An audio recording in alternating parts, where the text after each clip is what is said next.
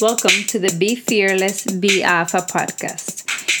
If you feel that you have an entrepreneurial mindset or you are looking to move on to the next level but don't know how to get started, then this series is for you. I've decided to document my journey, hoping to spark the fearless within you.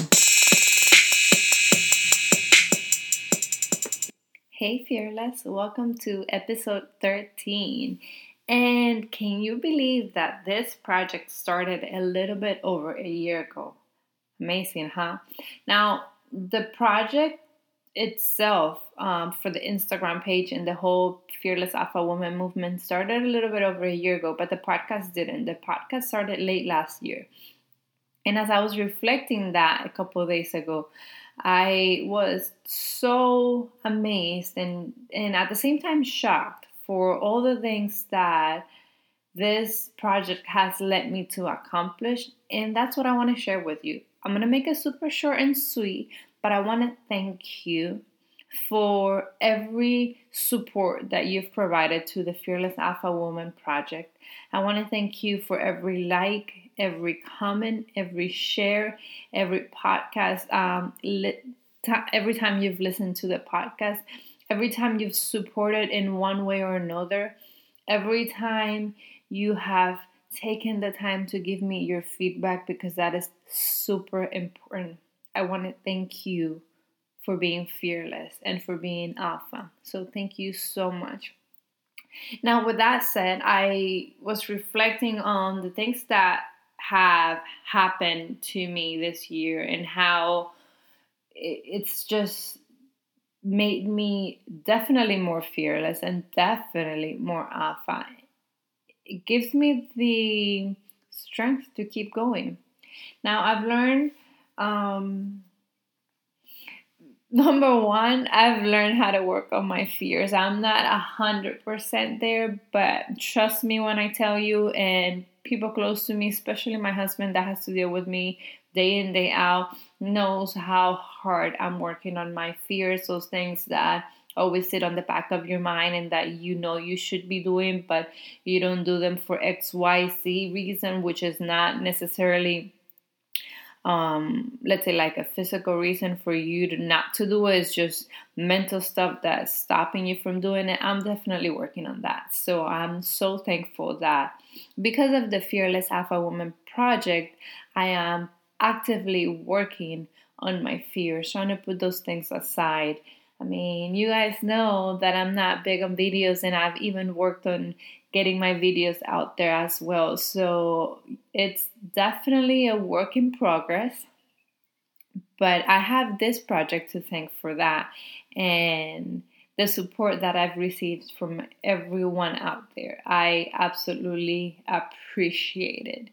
That's one of the things. That that would be, I say, the main thing that's um, impacted my life a hundred percent. Another thing is I've definitely learned a thing or two about partnerships. I'm not saying I would be a pro at it. I don't think so. But as you get more experience, you know, you're more exposed to different projects and different collaborations. You definitely learn how to do and not do certain things. And that leads me into the next um, other things that I've learned, which is understanding and accepting. I've learned how to be more understanding of someone else's priority priority and at the same time accept it because your priority may not be my priority and I have to be okay with that regardless of what that means and I've had so many different situations happen to me in the past year and I think this past um, year altogether has been definitely a way for me to i don't know if it's something from god from the universe for me to learn how to manage my um, expectation of others. And i can tell you that i am working on that so hard. I'm learning to accept and understand someone else's perspective, someone else's intake of the same situation and that's okay and i've learned to have to tell myself that that's okay that what you think and what you do and how you process certain things It's okay. Because we're not all wired the same way. And that's why it's a world. And that's why it's not a perfect world. It's a perfect world within its imperfections. We don't want everybody to be hardwired the same, or it would be super boring. Another thing is that, with all that said, that's led me to a lot of personal growth, personal and professional growth. Um, professional growth for sure because I've had to sharpen my sharpen my skills. I've had to definitely more be more on point with the things that I'm delivering. Like for instance, the podcast. This is definitely a new skill that I didn't ever exercised before and I am now when it comes to having to record, edit, or anything like that. That's definitely something that is growing on me. Same with the designs, the page, the content, all that. It's absolutely amazing professional growth that I know um, it's only gonna get better and it's only gonna add more experience to me. So I'm super, super thankful for that and for personal growth because listen, it takes a lot, a lot to keep going when you don't want to keep going. It takes a lot of willpower and a lot of internal energy for you to just get up and do the thing when you feel that doing the thing isn't doing anything. And that happens, I'm sure, at some point in your life with all you felt that way. I felt like that in a lot of times, a lot of different times of my life, in different situations, different projects, in which because you're not looking at the bigger picture, I might be just focusing for whatever reason into one small task or one small thing, not realizing that the bigger picture is what matters. And you need to understand one thing in order for us to achieve greatness, we have to work on so many small little things. It's not just today I wake up and I do this great thing. No, it's every day you do something little by little that is going to accumulate and is and those actions are going to add up into something great.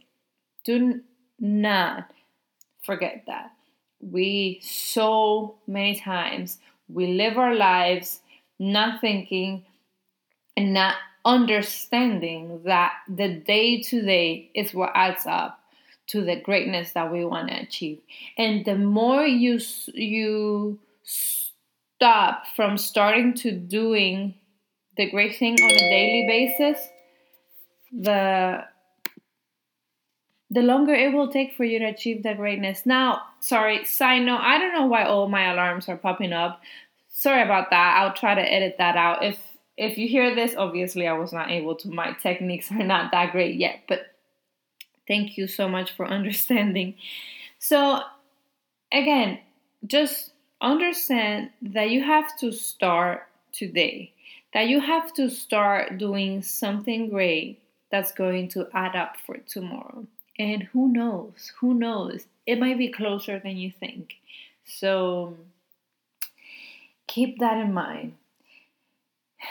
Streamlining a project, something that I've had to work on very hard this year because I've been involved in so many different projects. I'd say about a handful of projects, different projects that I've been actively involved, and it's been very hard.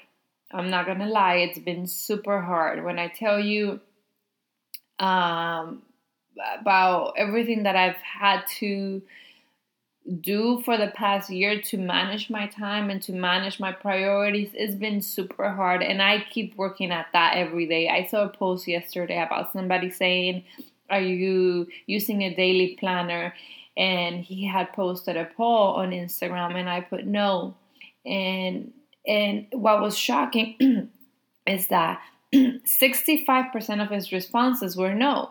And his comment was, How much potential are you leaving on the table? And that's so me. That is so me. I know that if I sit down and plan my day, I could be so much better. And that's what I need to work on. So stay tuned for that. I'll give you updates on what I'm doing to better streamline my, my days and my workflow and my projects, but I've definitely um, have a thing or two going that's had that's led me to be super multitasking and super available for different things. So that's on a nutshell. That's about a summary of what happened this year with the Fearless Alpha Woman, Christine, your host, and everything going on in the background. So I want to know how has your last year been? And when I mean last year, I don't mean 2018 in a whole or 2019 quarter one, quarter two. No, no, no. The last 12 months of your life, what's happened?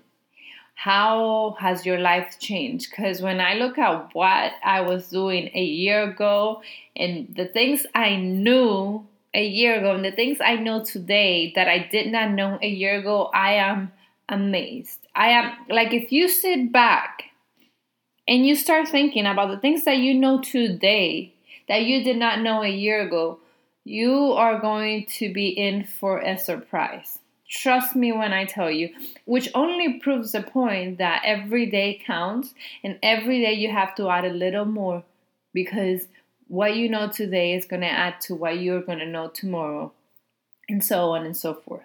So keep working hard, keep getting at it. Definitely keep putting in the, the work, keep putting in the effort. It's it it it will pay off. It will pay off. So thanks again for listening. Thanks again for the support. It's been an amazing year and I hope to continue to bring in more content, more value to each and every one of you. This is your host, Christine, and I hope you've enjoyed the last year of the Fearless Alpha Woman project. Thank you so much. Thank you for listening to the Be Fearless, Be Alpha podcast. If you like the content, please share it with a friend and be sure to follow the Instagram page at fearless.alpha.women. Again, that is fearless.alpha.women. And give me a comment. Let me know what you think. Until next time. Don't forget to be fearless.